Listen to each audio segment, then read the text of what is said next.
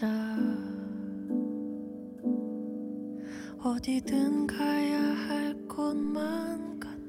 大家好，欢迎收听《寻找维丽娜》，我是拳皇。嗯，这期节目呢，是我随机按下播放键，想和大家聊一聊那篇呃十万加阅读量加 N 多转载的《成为女性主义者有什么用》。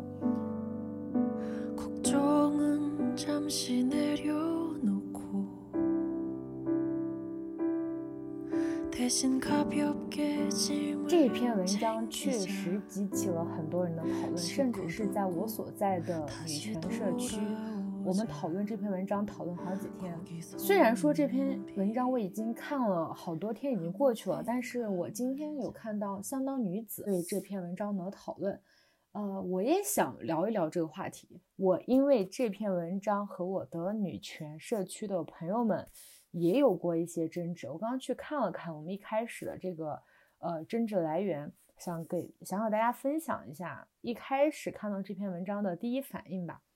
我当时在看到这篇文章的时候，它已经十万加了，因为我没有关注正面连接这个公众号嘛，我看到的时候它已经十万加了，然后也是朋友分享的。我当时看完这篇文章，这篇文章真的非常长。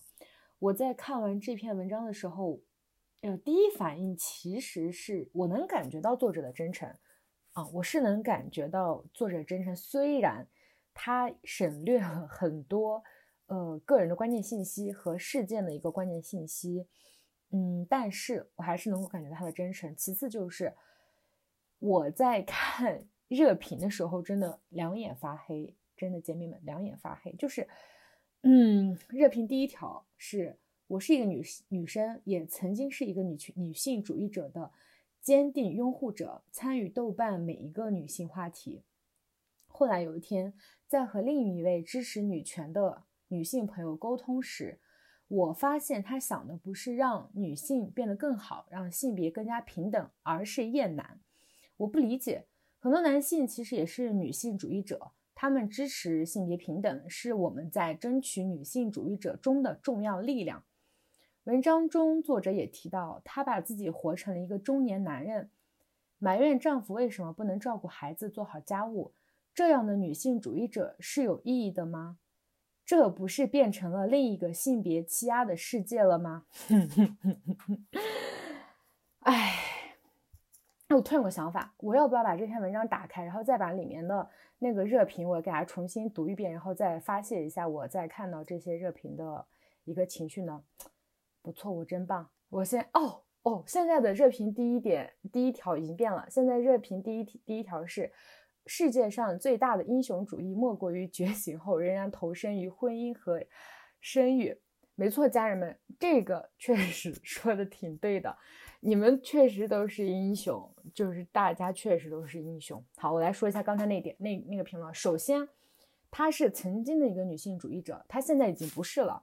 OK。第二点是，我想知道哪个男性哪个男性在做支持性别平等和在争取女性主义的这个呃时贡献了他自己的力量？哪个男性他做真的做到了这一点？我现在脑袋里确实没有一个具体的画像，呃，可能有。如果说要我的脑袋里如果有的话，可能就一个吧。因为我是看了陈迪的呃女权，他在看理想的那个关于女权历史的一档这档节目，从而嗯女女权意识觉醒的。所以可能陈迪对我来说算是一个呃女权觉醒的领路人，就他对我来说算。但他也确实是有很多的呃平权发言，对我觉得他在我这里可能算是一个实事儿，做了实事儿的。但是我不是他的伴侣，我觉得评价一个男性他成是否是尊重女性，是否是一个呃女权主义者，他不仅要在一些观点上是需要支持做实事的，其次他在具体的家庭的承担中。他也是需要解放他这个具体女性的伴侣的。我认为，如何去鉴定一个男性他是女权主义者，不仅要看他在面对理论，他在面对女性群体的时候，他有没有支持我们，有没有具体做了某些实际的行为，而且这个实际行为是要被他的男性同门们看到的，对吧？因为他需要在，他不仅需要在女性内部发言，他的这个认同是需要面让他的男性同门看到的，这样的话才算是他的发言，而不是说。为了所谓的成为女权男，这这带有一种非常讨巧型和讨好心的一种，嗯，因为我觉得现在这样的女权女权男实在是太多了，不仅是要面对群体上，也是要根据家庭内部或者是亲密关系内部的分工来判断，只有那个和他组成家庭或者是。成为亲密关系的另外一个女性，她才有资格来鉴别。就这什么意思呢？就是说，这会就有点让我想到了《那不勒斯四部曲》中的妮诺，因为在那个后半部分，当安娜真的和妮诺在一起的时候，虽然剧本还没有演到这儿，但是原著中有一段台词我记得很深。我刚刚把这段台词找到了，因为在后期，呃，艾尔娜她也怀了妮诺的孩子嘛。然后呢，艾尔娜她确实有一点又重蹈覆辙，就被困在这个呃育儿和家务中。然后当时他们也会有很多的会议，然后有很多的呃这种关于女权话题的讨论。妮诺就表现出对这些女性群体话题的这种关注度和支持，所以他会常在他们聚会的时候说一些呃女性友好导向型的一些话题。然后这个时候，艾安娜就站出来说。你们不要相信他说的。刚开始的时候，他会帮着我收拾桌子、洗碗。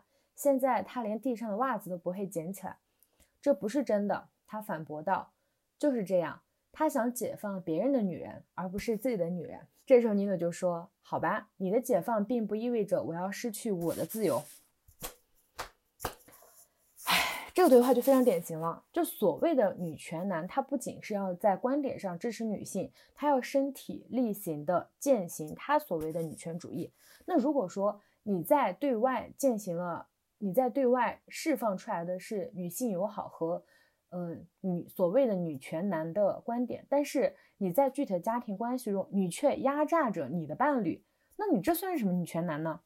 其次，我想讨论一下关于厌男这个话题。这个这个网友说的是，他发现他的朋友不是想的怎样让女性变好，让性别更加平等，而是厌男。首先，依我的拙劣之见呢，我觉得目前啊，目前所有在异性恋霸权之下没有真正能够厌男的人，而且大家其实对厌男的标准是非常低的。就如如果说一个女性她不向着男性群体说话，然后呢，她漠视 这些男性群体，他也不和任何的男性产生连结。有些女性就觉得这就是厌男啦，这就是厌男了。但是我们把厌男和厌女放到一个嗯跷跷板上比较一下，我认为什么是厌男呢？我认为的厌男是，无论这个男性他是不是女权男，无论这个男性他身上有着多么多么多的。人类所拥有的美好特质，但是我们会仅因为他是一个男性就排斥他、讨厌他、鄙夷他。你身边的朋友真的达到了这个标准吗？就我觉得，我们女性我们在说一些呃性别话题的时候，我们针对的都是男性群体，但是我们在说到具体的男性的时候，我们都是基于他做了某些事情，对他这个事情做出评价。我们很少会辱骂或者是讨厌一些真的拥有人类美好特质的男性。嗯，听到这里的朋友们可以想一想，你会讨厌一个拥有人类美好特质的男性吗？但是厌女不一样啊，厌女是仅因为你的女性身份，无论你多美，他们都只会因为你这个女性身份而鄙夷你。因为你就是刻在社会里的第二性，没有人关心你，哪怕你长得再美，美又怎么了？你是个女人啊！所以我觉得在现在的这个环境下，你要真的做到厌男，其实很困难，嗯，很困难。而且我认为他所说的他这个朋友并不是，并不是什么厌男。再来，然后我想说，这样的女性主义是有意义的吗？这不是变成了另外一个性别欺压的世界了吗？呃，我就想说，大家能不能睁眼看看世界？我们能够能不能睁眼看看世界，到底是哪个性别正在被欺压？就是你们能不能，这大家现在一直在说要摆脱自己身上的厌女啊，要跟自己身上的厌女做对抗。我觉得就别天天厌女了，就是把爱男也加上吧。你知道有多少女性在？无意识的为男性说话吗？你知道我们社会每天社会上的新闻事件中有多少女性受害吗？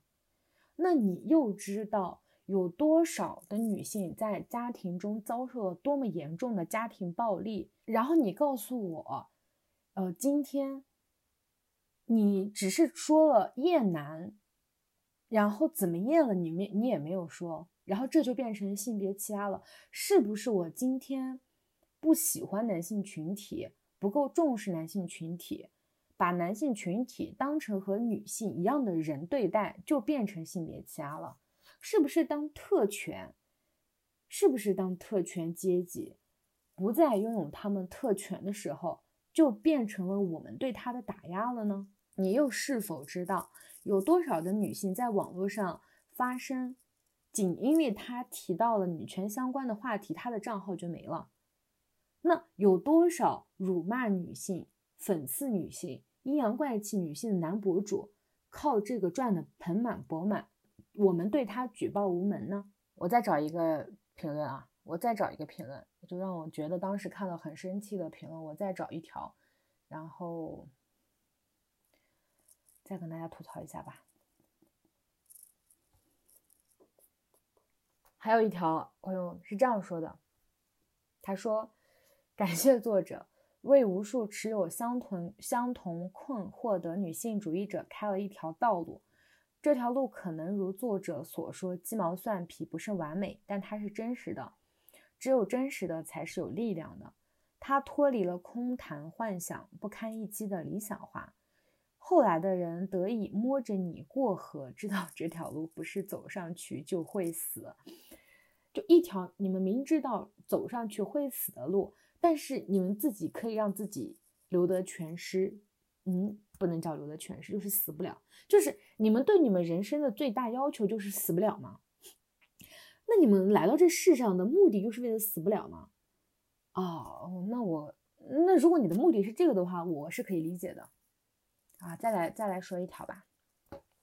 在成为一名女权主义者，或者说以女性主义者的立场看世界之后，呃，就与传统的世界有了很深的割裂感。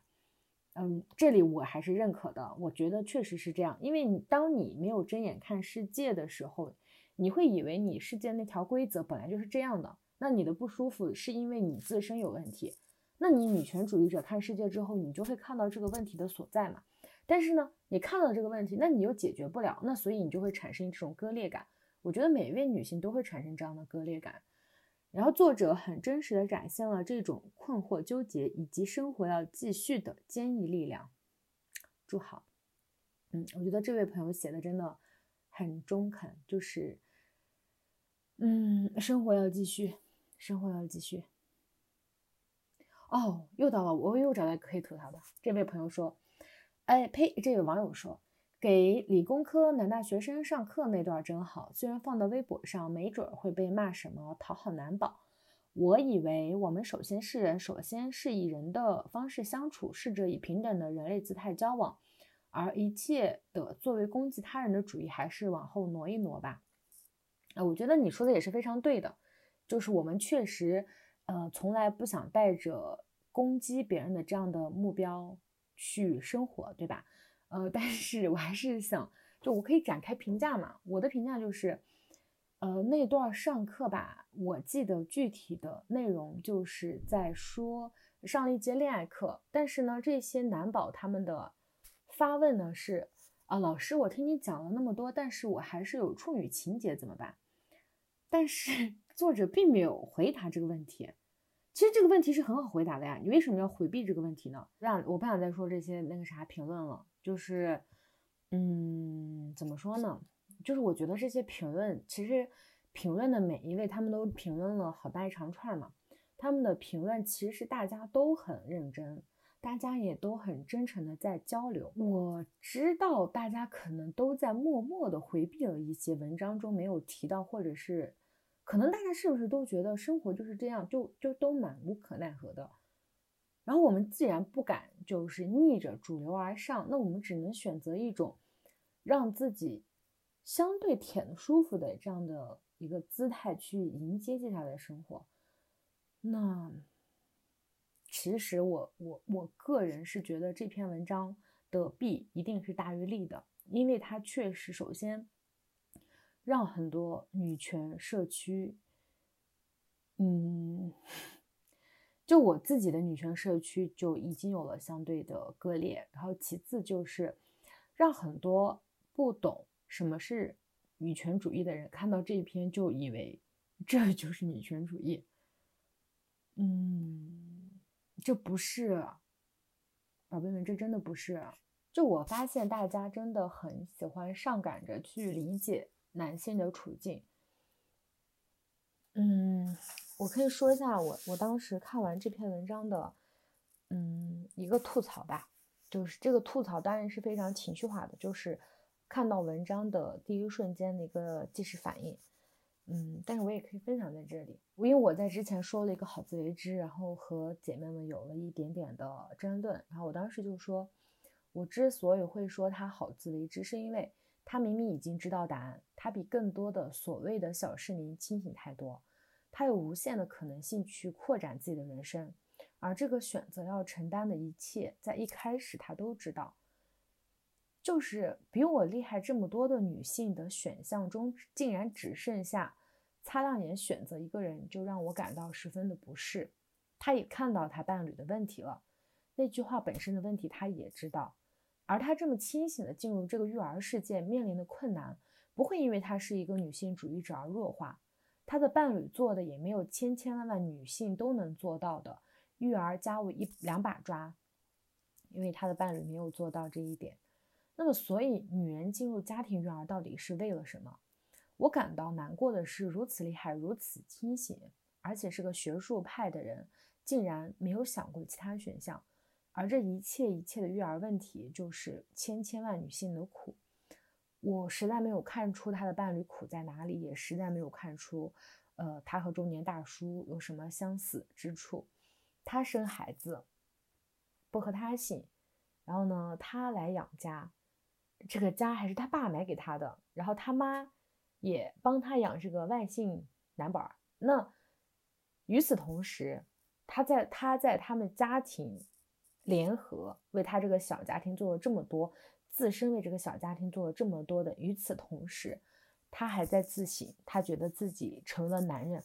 就我想说，你不是男人，你在这个叙事里面没有一分一秒是男人的时候，这是我觉得最绝望的地方。就是我们怎么那么爱自省？就是你都已经这么厉害，都已经做了这么多事情，你的母职你已经做的够多够好，就是你真的已经被折腾惨了。然后你还在自省，这是我觉得最绝望的地方。就我觉得我对这类问题的讨论，就是觉得没有其他选项，你就大方的去加入婚姻，承担这个苦。那么喊着不婚不育，诉说这个苦，那所推动的一切，它根本就不可能，也不会对加入婚姻的女性有什么有任何的害处。那么正常情况下，那如果说你没有足够的物质基础，那育儿不是压榨你，就是压榨你的爸爸妈妈，对吧？那就是压榨两边的老人。那如果说这个苦我们已经告诉你了，那你想吃，你想继续吃，那你就继续吃；那你不想吃的话，那咱就一起大喊我们不想吃这个苦。那么我觉得这两件事情是没有任何矛盾的地方在的，就是这根本就不是一个女女权女性主义的话题。这完全就是一个加入婚姻和不加入婚姻，所有人都要面临的一个正常选择。好，那现在让我们进入话题。我现在打开了这篇文章，呃，我可能就会看到一些观点，我就展开我的长篇吐槽。呃，第一个章节是第二性和爱情厚黑学。就从这个，他这里说，我从小到大目睹了我的妈妈如何成为一个贤妻良母的。我的妈妈既要全职工作，又得包揽家务，而我的爸爸以从不做家务为好。之所以会这样说，主要是因为我爸受过高等教育，而我妈为了自己的两个弟弟放弃了复读。也就是说，在他的家庭内部，他的妈妈就是一个既主外又主内的角色。就他妈妈虽然是全职工作，但是也要承担育儿责任，也要承担家务。他这个第一段，在我第一次读的时候，有一个地方就非常的让我不适，就是他在吐槽他自己的室友 C 这一段。可能作者他自己都没有意识到，他这一段 吐槽真的是非常的厌女了。我觉得他在整个过程中提到的女性形象。无论是前方的室友 C 还是后面的室友 S，他们其实都是比较负面的形象。包括你看他整篇文章的，无论是他所提到的女学生还是他妈妈，不是给他当背景板，就是比较负面的。他这个小陈遇到小陈这一段是遇到不一样的男孩儿啊，我这段我想我要 我要把其中的那些话给他摘出来吐槽一下，只有一个例外。小陈，我说我喜欢海子，小陈说他喜欢北岛。我说我喜欢李银河，小陈说他喜欢王小波。姐姐，你这个不是很好猜吗？就是你都已经告诉了对方你的取向是什么，那如果对方想要，嗯，和你有什么的话，那他就会说一个互相对照的呀。那总不能你说我喜欢孩子，我说我喜欢马克思吧？好吧，接着往下。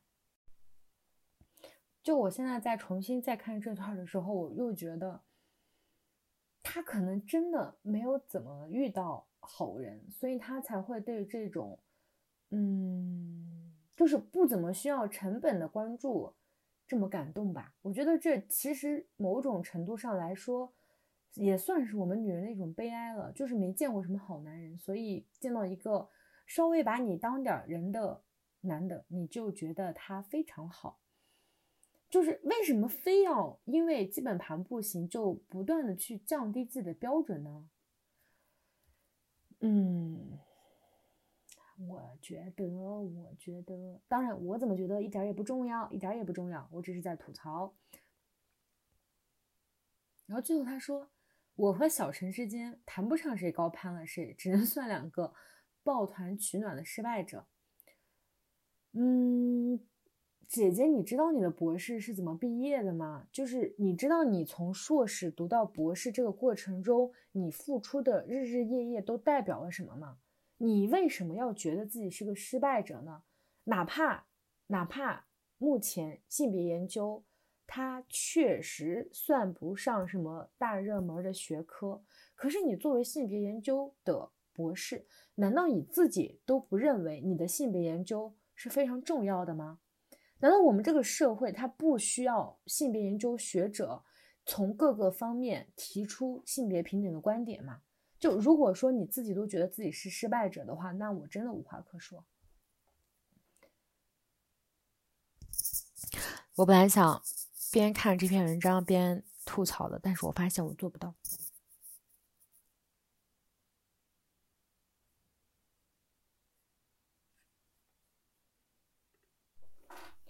我这段吐槽中断了好多次，但我还是，哎，就还是继续吧，就是还是一一口气把自己想说的全部说完。嗯，接着来吧。还有一个，呃，接接下来这一段呢，是成为母亲之后，这里面能吐槽的点实在太多了，就我也不想说太多。首先，她在小陈在她的呃怀孕之后，小陈在她剖腹产那天就已经选择了全职带娃嘛。然后他妈妈也过来，就是陪伴他，然后也帮助带娃。之后呢，呃，他是他一直说他似乎对于自己结婚生子感到羞耻，觉得自己违背了女性主义理想，好吧。然后他说，当时有一个女同性恋的学者发微信问他。他和谁上次开会没有看到你？我们猜你是怀孕了，不会是真的吧？哈哈哈。然后呢，他就感觉到他被冒犯了。然后呢，他在这里就提出他所在的这个性别研究的圈子其实是有一个鄙视链的。这个鄙视链呢，最顶端是女同性恋女性，然后是同性恋男性，再次呢才是直女，最下面是直男。而我选择和最受鄙视的直男结婚生子，这在鄙视链顶端的人的眼里看来就是自甘堕落，或者是自找苦吃。嗯，其实这段你能够看出来，他其实挺聪明的，他把这段暗戳戳的说了出来。首先，我想知道为什么在性别研究的这个群体中。你会认为存在这个鄙视链，那你就引用《相当女子》中有有好几位姐姐说的话吧，就是可能原文的意思不是这样，但我记得，呃，他们的大概表述就是：那你是否有研究的数据表明同性恋女性他们在性别研究的群体中是更受欢迎的？那么性别研究他们所关注的话题能够发顶刊的机会，都是同性恋女性的关注度和。发刊率是最高的呢？那你有这样的研究数据表明吗？明明所有的，明明性别研究就是在研究男人和女人的问题，没有人关心同性恋的问题。那你能看到的所有的，你能看到的基本的性别研究的作品，那不就是在讲异性恋那点事儿吗？那不就是在讲这些东西吗？那你 为什么觉得他们在鄙视链的顶端呢？而再加上，那你开始遭受到这些人的这种冒犯，那你有没有想过，那他在他不仅是你在你的性别研究学者的身份之外，你有你的家庭，那你有没有想过，这些女同性恋她在她的性别研究学者的范围之外，也有她的社会生活，那她在她的社会生活中，她都是逆流的呀，那她都是逆流的，而你因为。这一这一点点这一点点的问候，你就觉得被冒犯了。这其实就是异性恋霸权下，他们，嗯，就有点像我们吐槽老白男、老白女的那个是那种感觉，就是他们一直处在那个特权中，所以他们没有办法忍受一点点的调侃，一点点的调侃，他们都觉得你这是在伤害他，因为他们没有被区别对待过。你普通人吃的那种苦，他根本没吃过，所以他现在受到一点点，你给他翻个白眼，他就觉得你在霸凌他，你在侮辱他，你在蔑视他。接下来这段是标题叫做“男人不是天生的，而是后天成为的”。嗯，首先我真的没有办法从目到目前为止啊，除了他说说到他的。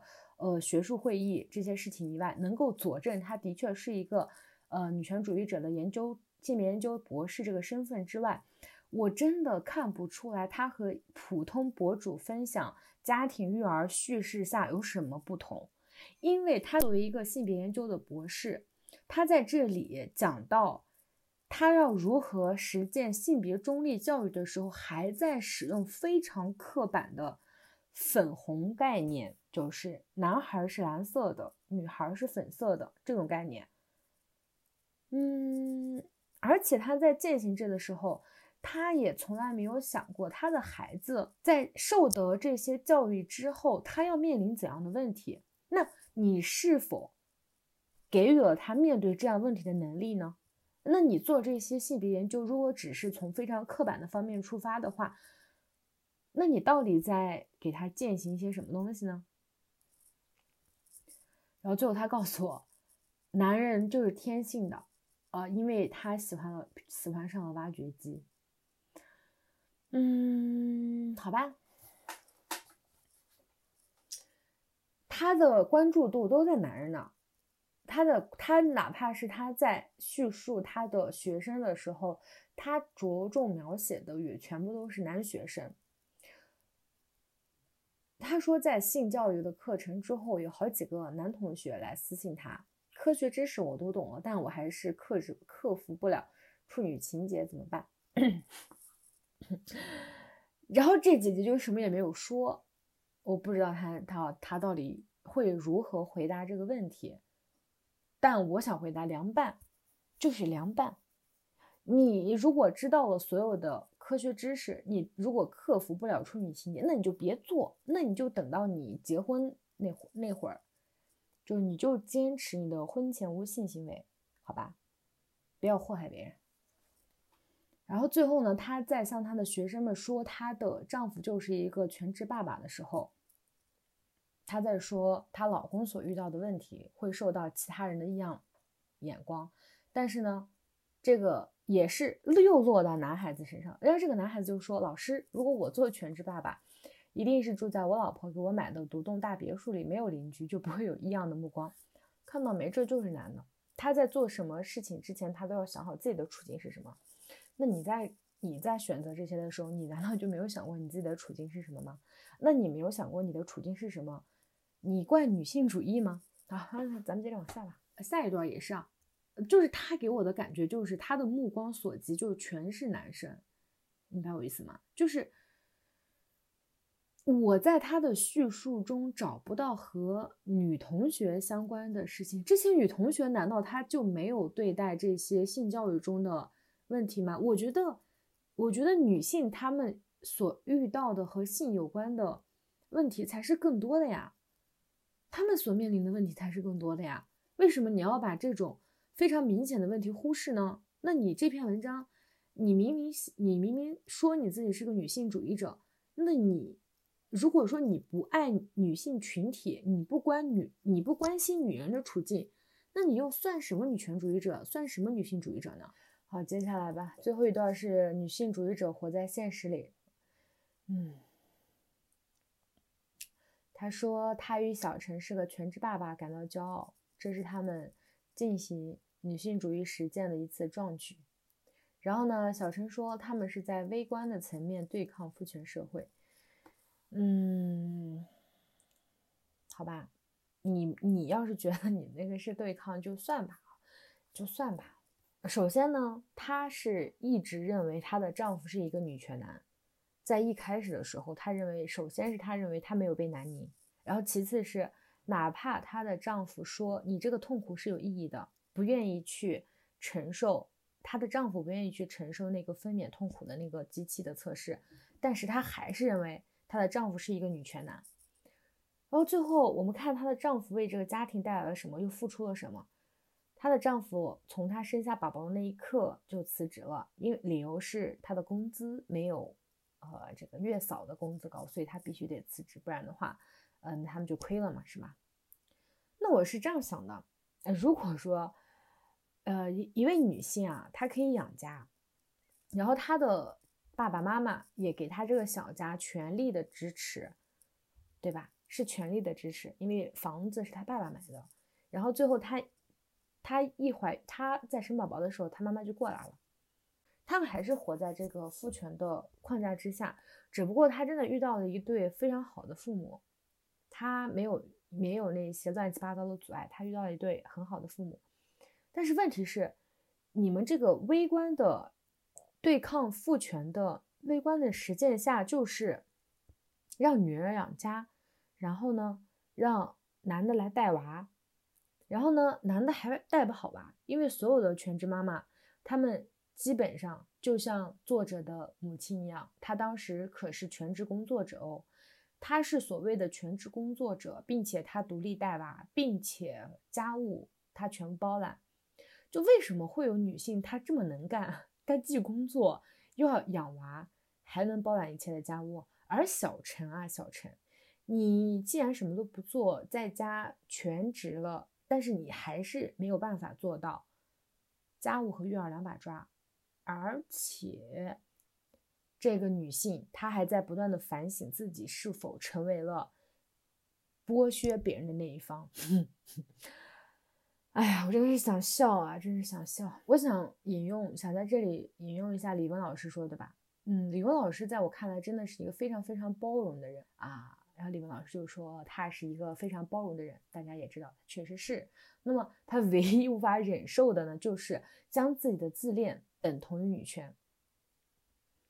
关键就你是否是女权主义者呢？关键就看你到底爱不爱你身为生而为女的这个性别，有没有将整体的女性利益放在首位。那你全文中，我刚才也说到了，你全文中我们能看到的、能被叙述出来、能被讲述出来的故事，全部都是你的初恋男的干了什么事情。然后小陈，小陈，你一直在夸小陈，小陈他是个女权男，他他为你为这个家庭做哪些事情？啊，然后你的爸爸给你掏钱，然后呢，比和你一样，和你站在同一战线，逼迫小陈去工作。然后他的那些男学生提出离谱问题的男学生，就你能在他的这个叙述中看到有着故事的男性们，但是是这些女性没故事吗？我想问啊，好，那被他提到的女性两个室友都是以非常负面的形象出现的，然后他的妈妈明明是育儿时间最多的那个人，但是被他放在这个叙事的背景板中，他完全没有提。然后她的婆婆，嗯，闪现了一会儿会儿，然后也只是来催个二胎。就这些女性，在她的叙述中不是负面的，就是背景板啊。只有一位女同学是指出了她在那一年空缺了，女同学看出了问题。就她的注意力啊，要我说，她的注意力根本就没在女人身上，她的注意力呢都在男人那。那如果说，这样的话，那这个人他是女性主义者吗？他是他的话，他的这些东西能代表女权吗？那全篇我们这样看下来，嗯，我第一次看是我觉得这人特拧巴。我现在在看的话，他有他悲哀的那一面，但是更多的是他其实很聪明啊，他的叙述方式也是很聪明的，对吧？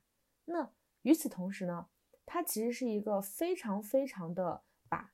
男权的一些规则内化了的女性，她心里是非常支支持男权那一套的。那她能想出来的反抗父权制的唯一理由，就是他来他来承担那个刻刻板印象下应当由男人做的那部分，这样就对了，这样就够了。我用一个所谓的婚婚前协议，把我们的该说的、该弄的弄明白之后，这就够了。那你觉得他自洽吗？嗯，我不知道，我我觉得这篇文章我再看还是你吧，而且我看不下去了，真的，我刚刚吐槽真的中断了很多次，就是因为我吐槽完全进行不下去了。我在看到很多段的时候，我都是失语，我无法相信这是一个性别研究博士写出来的文章。就这篇文章，它除了具有畅通的可读性以外啊，就是表面的可读性以外。它的这，它是它就是个故事，还是个故事没错，但是其中有特别突出的性别观点吗？我想问，她好像一个刚刚觉醒的女性，睁眼看世界，发现了自己身边的问题，然后来不及了，因为她已经有宝宝了，已经有家庭了，而不是一个已经深深的知道男权社会长什么样的这样一位女性，嗯。然后呢，哎，有一件非常开心的事情，我想炫耀一下，就是因为我当时在这篇文章和我的呃女权姐妹们有了一些争论嘛。然后呢，嗯，其实其中的争论的一些话，其实有点让我觉得不是很对。然后呢，我就把这个话呃告诉了李文老师，就是在他的推特下面回复了他。嗯，然后李文老师回复我了，然后李文老师就说，嗯。他的这个文章呢，确实是造成了很多的撕裂，可能作者自己也没有意识到，因为自己的自恋，这篇文章成为女男权撕裂女权阵营的完美特异木马。李文老师说的太对了，就是这位作者，我相信，我相信他是真诚善良的，我不愿意把任何一位女性想的那么糟糕，也不相信，我不愿意相信他是为了所谓的流量哈，但是。我还是觉得，他的温和，他的迎合，是经过设计的，嗯，一定是经过设计的。他知道他他要呃诉说些什么，因为我不相信他看不到问题。如果他看不到问题，那他这么多年到底在读什么呀？我想知道。我一个今年才看第二性的人，我都知道你在女女权主义下找。婚姻家庭的答案你是找不到的，你是不可能找得到的，因为婚姻制度它就是父权制的一个集大成者，你怎么可能在这上面找到一套践行女权主义的理论呢？呃，所以我还是觉得这篇这篇文章的作者 确实是有点自恋，这个自恋，这个自恋就是值得我学习。就我以后是否也可以称自己为性别研究的学者呢？哎，如果性别研究的学者是这种程度的话，我真的觉得我可以自称自己。就是最起码我在看到那些问题的时候，我想再追问一下，哪怕这个答案我暂时想不到，但是我还是想追问一下。而他呢？而他只是把这个，我觉得他这是个家庭记录，你明白我意思吗？这只是个家庭记录，然后他不接着往下追问了。你难道就不想知道该怎么办吗？难道你就想不出来该怎么办吗？难道你作为一个性别研究的博士，你除了这些选项，你就真的没有别的选项了吗？嗯，太悲哀了，我只能说太悲哀了。就是这种感觉，就像是明明对方是一个条件真的比你好很多。首先，他原生家庭是非常支持他的，然后其次，他的学历，他的学历也能够让他在呃所谓的一线城市过得过上一份体面的生活。你想，他都能养家了，哎，养家是什么概念？哇，养家真的，你实现经济独立还不够，你能够支撑一个家，你你真太了不起了。哪怕是这样，他拥有这样的条件，但是他还在被困在这个牢笼，这个牢笼里，然后你就觉得确实很离谱，真的确实很离谱。然后呢，这篇文章因为受到了很多人的关注，你要知道，我们中国的女性这么多，没有哪个女性她一下子就能够觉醒。那万一哪个女性她没有觉醒，她看到你这篇文章，她就误以为她觉醒了呢，她就误以为。啊，原来女权主义者他是给我女，原来女权主义他是在给我提供一个让我婚姻过得更好的一个呃公式。那如果说我拥有这套公式的话，我就能够擦亮眼睛选一个不错的男人，然后呢可以把我的婚姻经营的非常好。就如果他这样认为的话，我相信是有很多人这样认为的。从他的评论区我们就可以看到。我也相信有很多女性，她就处在这种困境之下。那你们觉得这种困境，它有有别的方式吗？有别的解答吗？就是我们能够用女权主义者让我们在婚姻中过得更好吗？或者是说，女权主义者是让我们幸福的方式吗？怎么可能呢，姐妹们？幸福它本来就是父权制造给你的，那你的幸福怎么可能通过一个？理论去解决呢？那怎么可能呢？而且你这个理论还是要依托在 父权制的大集大成婚姻上。你自己听听你自己的想法离不离谱啊？你想用一个男权制的集合体来实现推倒男权，让你感受不到男权的存在？拜托，他造出来就是让你感觉它存在的，你感觉不到它存在，怎么可能呢？你以为你是谁？就文章中，他就是没有一点关于女权的思考。他的全文就是一个呃记录式的，而且这个小陈我也真没有看出来他好在哪。就是这个小陈，他身高一七零，然后很瘦弱，然后呢，嗯嗯，可能不帅吧？我觉得肯定是不帅的，因为为什么呢？因为。没有一个人是帅而不自知的。如果他是个很帅的人的话，你就不会觉得，呃，他没有攻击力的。嗯，我是这样认为的哈。然后其次呢，嗯，他不符合父权制下对，就他不符合父权制下对男性的一切标准。挣钱养家他都没有做到。然后呢，贤妻良母他也做不到啊。那他就是提供一个精子。就当你孩子不就就让就当你孩子爹了，就他付出什么了？嗯，而且他辞职，就但凡他的工资比你高点儿，他愿意辞职吗？就是但凡他工资比你高点儿，你觉得他会愿意辞职吗？就是如果说他的工资比你高好多，他也能养家，然后他辞职了，为你的学术梦想，为了你追求事业再辞职的话，我倒觉得这点也可以值得称值值得称赞一下，因为在现在这个叙事下，确实没有什么。男的能够做到这点啊，然后呢？但是问题是，他的工资抵不过你们现在雇一个月嫂的工资，那所以他必须得那个啥，因为他不傻呀，你拿着更高的工资，你你可以养家的呀，那他肯定不傻呀，对吧？然后其次就是这个男的啊，他真的很容易被心疼的，他在这样的一个叙事下面，他就时刻他做个他作为一个全职爸爸，他做了什么？这个咱们的这个博士呢，他都是看在眼里的，他都看在眼里，他知道他每天做了什么，他就这样，他觉得他成为了女人。我就想问一下在座的各位，就哪怕说我们现在这个女权意识觉醒的女性啊，我们在看自己妈妈的时候，你妈每天做了什么，你都能说出来吗？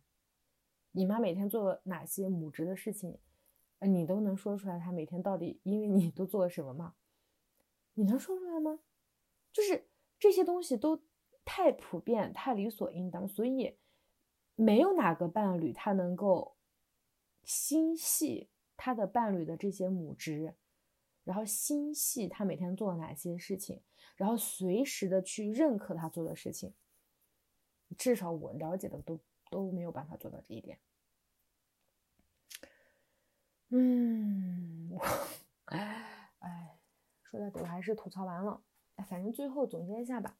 最后的总结就是，姐姐，你从来也没有成为过男的，你也不可能成为男的。在这样的一个家庭背景和叙事的环境下，你也不可能成为一个男的。而你所谓的处在女人处境的这位男士，他也不可能真的是女人的处境。你呢，还是一个女人，他呢，也还是一个男人。好，这期就这样结束了。哎，我感觉我也没有说太多有价值的话，反正就大家就当随便吐槽听听吧。拜拜。